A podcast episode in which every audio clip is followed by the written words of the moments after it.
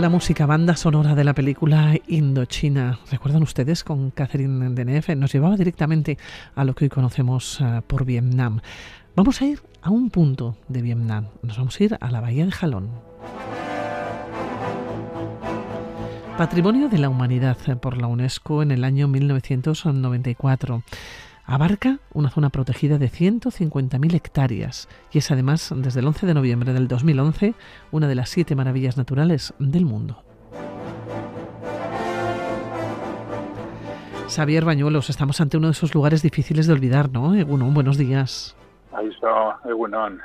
Mm, difícil, yo diría que imposible de olvidar, porque yo creo que combina todas las bellezas posibles es un lugar, ¿cómo te diría yo? Mágico, misterioso. Es la naturaleza, es que es la naturaleza hecha poesía, ¿no? Es uno de esos lugares pues donde parece que has entrado en un cuento de fantasía, en una especie de laberinto de esculturas gigantes que hubieran salido de la imaginación de un ser legendario. Bueno, yo creo que es de esas fotografías, para, para situar a los oyentes, cuando vemos fotografías de paisajes eh, de Vietnam, habitualmente es la bahía de Jalón. Claro, es uno de ellos, sí, sí, probablemente sea uno de los focos de atracción visual y estético más importantes del país. O sea, es que es un lugar donde la tierra y el mar juegan a acariciarse, ¿no? Es, es que es magnífico, es que es sobrecogedor, pero es curioso porque a la vez es muy amable. Es como si la naturaleza nos regalara belleza para buscar paz. Oye, nos vamos, nos vamos a situar pues estamos hablando de Vietnam, pero ¿dónde se encuentra exactamente? Pues mira, está, estamos en el noreste de Vietnam, eh, concretamente al norte del Golfo de Tonkin. Y si seguimos más hacia el norte, ya nos topamos con China. Eh, está en la provincia de Quang Ninh, más o menos a unos 165 kilómetros de Hanoi, con lo cual te podrás imaginar que el acceso pues es muy sencillo. Se trata de una bahía que tiene más o menos unos 120 kilómetros de costa, y en total ocupa una extensión de 1.500 kilómetros cuadrados. Está limitada al oeste por la isla de Katba, al este por la isla de Daon Bung, y luego se prolonga hacia el noreste por otra bahía, que es la bahía de Baitulong. Y en este, en este espacio, digamos en su interior, pues se desperdigan unas 2.000 islas e islotes. Bueno, esto también depende de quién las cuente, porque hay quien dice 1.800, otros dicen más de 3.000. vamos a quedarnos en medio, unas 2.500 de islas islotes que han sido talladas por el viento y por el mar a lo largo del tiempo y que sobresalen entre las aguas, pero unas aguas además de color jade, como si fueran, no sé, inmensos menires tallados y colocados ahí por la naturaleza.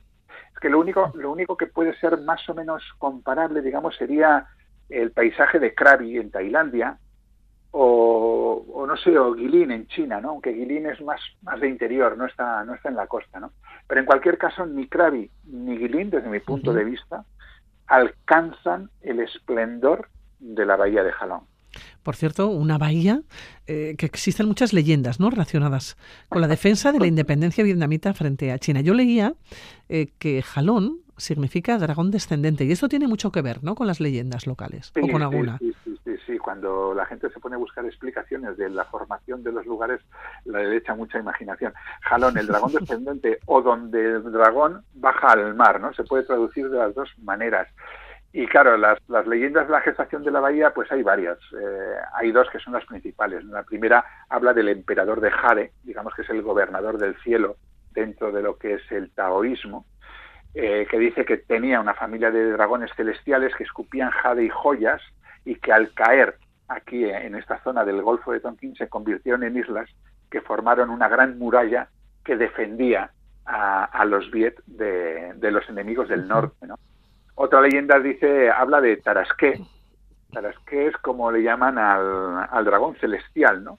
Entonces este dragón celestial se lanza al mar al lanzarse agita la cola y forma formando profundos valles y creando grandes montañas y cuando se marcha el dragón de nuevo eh, el mar lo inunda no pero pero pero curiosamente dicen que el dragón todavía habita en la bahía y no hay poca gente que va a buscar el monstruo del, eh, de la bahía de Jalón como si se tratara del monstruo del lago Ness. De hecho, de hecho hasta te ofrecen ¿eh? viajecitos para, para ir a, Lo que nos gusta es encontrar monstruos. y la verdad es que tampoco tenemos que viajar tanto. Evidentemente. Pero bueno, en cualquier caso, independientemente de las, de, las leyendas, sí que es cierto que aquí muy cerquita se libraron dos batallas, las batallas del río Bac Dang, la primera en el, en el año 938, donde uno de los patriotas eh, aclamados y amados en Vietnam como, nadie, que es Ngoc Yen, eh, tras mil años de dominación china, consiguió arrebatarles el poder a los chinos y liberar el país. Y la segunda en 1288 por otro de los grandes héroes vietnamitas, Tan Hun Dao, que se enfrentó a los mongoles de Kublai Khan, que dominaban China y que intentaron por tres veces conquistar el país, y que utilizó la misma estrategia que utilizó Gokuyen. Es decir, lo que hizo fue eh, coger grandes varas de, bambú, de sacarles punta, colocarlas en las zonas más someras del río, de forma que al subir la marea no se vieran, y entonces lo que hicieron fue pues una táctica de diversión. Eh, fueron eh, donde estaba la armada china, les hicieron que les persiguieran y cuando llegaron al río y bajó la marea, pues quedaron allí las toda la armada china encallada y aprovecharon para prenderla fuego. ¿no? O sea, que algo de ahí, algo, algo, algo de, defensa toda esta zona sí que tuvo frente a la ocupación, digamos, extranjera. ¿no? Otra cosa es lo que diga la geología, ¿eh? porque en realidad son formaciones kársticas, es decir, calizas, que se formaron hace unos 250.000, 260.000 años, ¿no? Eh, bueno, pues que fueron trabajadas por los elementos y que cuando eh, en la radiación de Burr, entre los años 100.000 y 10.000 años eh, atrás, pues bueno, se, cuando aquellos se, se derritieron los hielos, pues fue ocupado por el mar y se formó lo que actualmente es la, bahía tal y como la conocemos. Claro, tenemos que llegar allá, tenemos que llegar a la bahía, pero antes tenemos que llegar a la ciudad de Jalón. ¿Cómo es? pues la, la, ciudad de Jalón, la verdad es que es bastante fea. Eh, está dividida en dos distritos. Baichai, que es fea y horrible, por turística, en el peor sentido de la palabra, y luego está el distrito de, de Hongai, que esta es fea por industrial, pero, pero sí que es verdad que tiene mayor sabor local, ¿no? Aunque no sea, pues bueno, porque tiene la montaña de Baito de 106 metros, donde tú, te subes y tienes un mirador bastante bonito, y luego, pues bueno, hay una, hay una pagoda, la pagoda de Lontien, que no es gran cosa, pero bueno, que le da cierto cierto aire, ¿no? Vietnamita a la ciudad. Pero bueno, la ciudad como tal... Es fea. No, no, no, no, merece mucho la pena la ciudad. No, no merece Pero claro, hay que, hay que llegar allá para llegar hasta la bahía. Sí, sí, efectivamente. Hay que llegar, a, hay que llegar allí y ya una vez de que estás ahí y estás en el puerto, hombre, yo lo que suelo recomendar es eh, contratar un crucero por la bahía, porque hacerlo por tus propios medios mm, es complicado. Aparte, que llegar a la bahía y estar allí una tarde o una mañana o incluso un día, yo creo que se queda escaso. Para disfrutar bien del paisaje, yo creo que por lo menos hay que pasar una noche, como mínimo, porque una de las cosas más bonitas que hay en la Bahía de Jalón son los atardeceres y los amaneceres. Entonces, pues bueno, disfrutar eso desde el centro de la bahía, en un de estos que, que, pues como haces, como, como cuando se hacen los cruceros por el Nilo, pues algo parecido, ¿no? Solo que vas dando vueltas por todo el laberinto kárstico que es la, la bahía y eso te permite disfrutar de, del paisaje, de esas aguas de jade, ¿no? Y, bueno, están, están, están bien. Claro, eh, Xavier, decías, eh, bueno, que se puede hacer por tu cuenta. Eh, entiendo que tiene que ser complicado, no sé si hay muchas personas que van y lo intentan hacer, pero tendrán que alquilar una barquita, tendrán que saber manejar la barquita o no sé si irán con un barquero. No, a ver, eh, si lo vas a hacer, a ver, hay posibilidades de hacer kayak, por ejemplo, pero esto es por un rato. O sea, tú haces un rato de kayak por allí, tampoco te puedes alejar mucho. Ahí en la bahía de Ojalón, lo bonito es recorrértela, si no entera, por lo menos un buen trozo de la bahía metiéndote por entre los eh, por entre las distintas islas que, que se forman, ¿no? Entonces, claro, por tu cuenta esto es complicado, es complicado. Es decir que eh, yo de hecho no lo recomiendo. A mí, ya, sabes que a mí no soy mucho de organizar así cosas, pero por, eso me ha extrañado.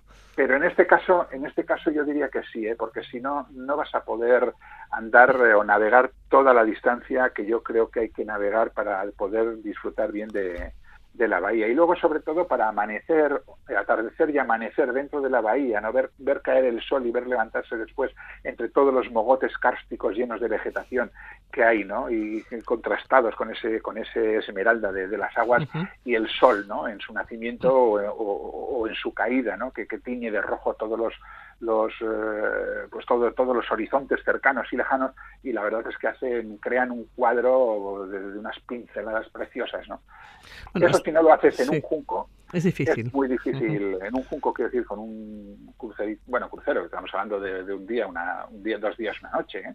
es difícil, es difícil de hacerlo. ¿Qué vamos a ver? Porque nos vamos a encontrar con el pueblo flotante de Jalón. También has mencionado las islas, ¿eh? Sí, a ver, eh, tenemos, básicamente lo que vamos a hacer es navegar entre islitas, porque tampoco es que sean islas muy grandes, ¿eh? son, como digo, son, antes lo he definido como menires, ¿no? que parece que los hubiera puesto en la naturaleza.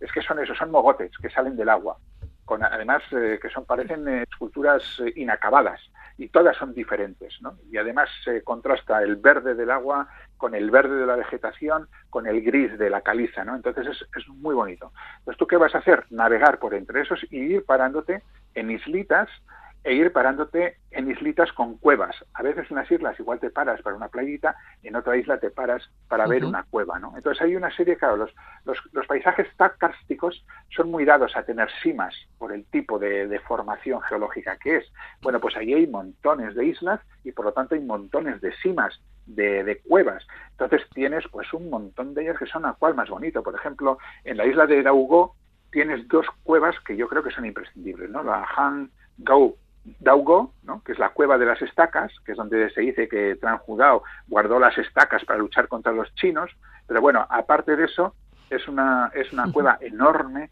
con tres salas inmensas, además, bueno, desde mi punto de vista están... Eh, es que esto muchas veces en Asia el, choque cultural se nota también en, en, cómo decoran las cosas, ¿no? Y a mí a veces me parece un tanto estrafalario, eh, un tanto kitsch, digamos, ¿no? Entonces, pues bueno, aquí vas a encontrar todas las, todas las cuevas eh, llenas de colorines y tal, con focos, e iluminando cada una de las formaciones geológicas. Pero bueno, independientemente de que eso te guste o no, la verdad es que merece la pena por el tamaño, por la cantidad de estalactitas y de, y de Por ejemplo, aquí tienes que subir, en esta, en Handaugo, tienes que subir 90 escalones para llegar, ¿no? Y vas viendo el paisaje. Luego, en esta misma isla tienes Han Tien Kung, que son... Eh, que, bueno, es la reina de las estalactitas y las estalagmitas, porque tiene unas, formaciones increíbles, ¿no?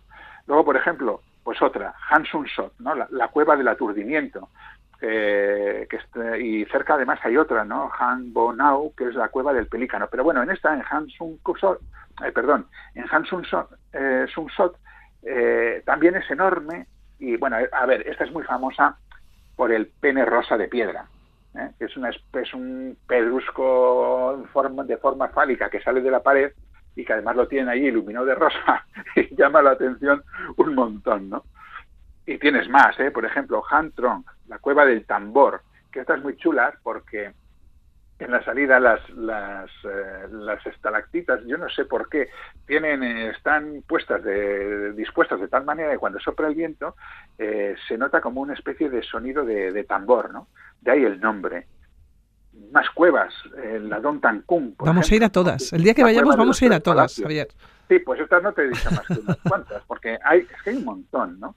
Esta, por ejemplo, es una fisura enorme de tres cámaras que también está llena de estalactitas, estalagmitas, en fin, que podríamos seguir diciendo cuevas todas las que quieras. Mínimo dos días, eso ya lo, hemos apuntado, que si nos tenemos que acercar. En la ciudad tampoco perder mucho tiempo, nos decías eh, que, que está dividida en, dos distritos y a cada cual más feo. Exactamente. No, aquí tú vas a navegar, a disfrutar de, los, de las islitas, a entrar en las cuevas, a disfrutar de alguna de las playas. ¿eh? Ya te digo que una, a una no vayas, la de Dao Titop, que es una de las más famosas desde mi punto de vista desde las, en fin, como te diría yo. ¿eh? Sin embargo, en la isla de Cabá, eh, que es una isla ya más grande, Aquí sí, porque aquí, bueno, en general no hay muchas playas y las playas que hay son pequeñitas, porque este tipo de paisaje kárstico no permite, eh, por lo menos tal y como está configurada la bahía, no permite que haya muchas playas. Entonces, las islitas igual tienen un pequeñito arenal y tal, ¿no? Pero concretamente, eh, y concretamente en la, en la isla de Caibá, Aquí sí que hay un montón de arenales que no son muy grandes, pero bueno, y ahí sí te puedes pegar bien un baño. También te puedes bañar, sin más, en la bahía, en mitad de la bahía. ¿eh? Es decir, que no hay, no hay ningún problema. Pues tenemos, tenemos muchos viajes ya para este 2023. Uy, y lo que, sí, lo que te rondaremos. eso es que se lo seguiremos contando a los oyentes. ¿eh? De momento apunten la bahía de Jalón, recuerden, en Vietnam. Saber que, que nos vamos a despedir. Pues eh, si nos tenemos Cuídate. que despedir, nos despedimos. Cuídate mucho. Un besito. Venga, agur,